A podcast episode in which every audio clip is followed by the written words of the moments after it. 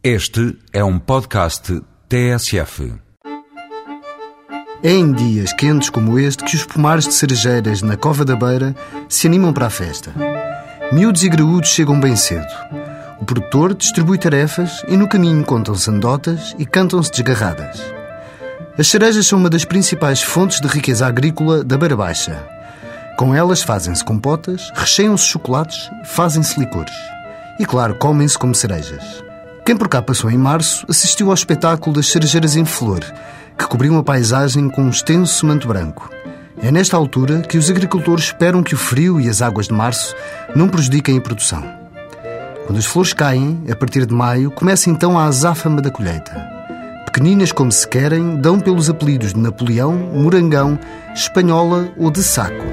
Esta última a variedade mais comum, de sabor doce, firme e carnuda. As cerejas contêm quase todos os nutrientes, ainda que em pequena quantidade.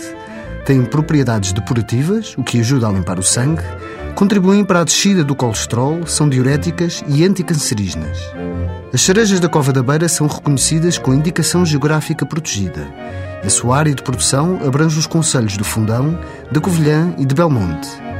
Se quiser participar destas desgarradas, nada como aproveitar a Festa da Cereja em Alcongosta, entre 15 e 17 deste mês.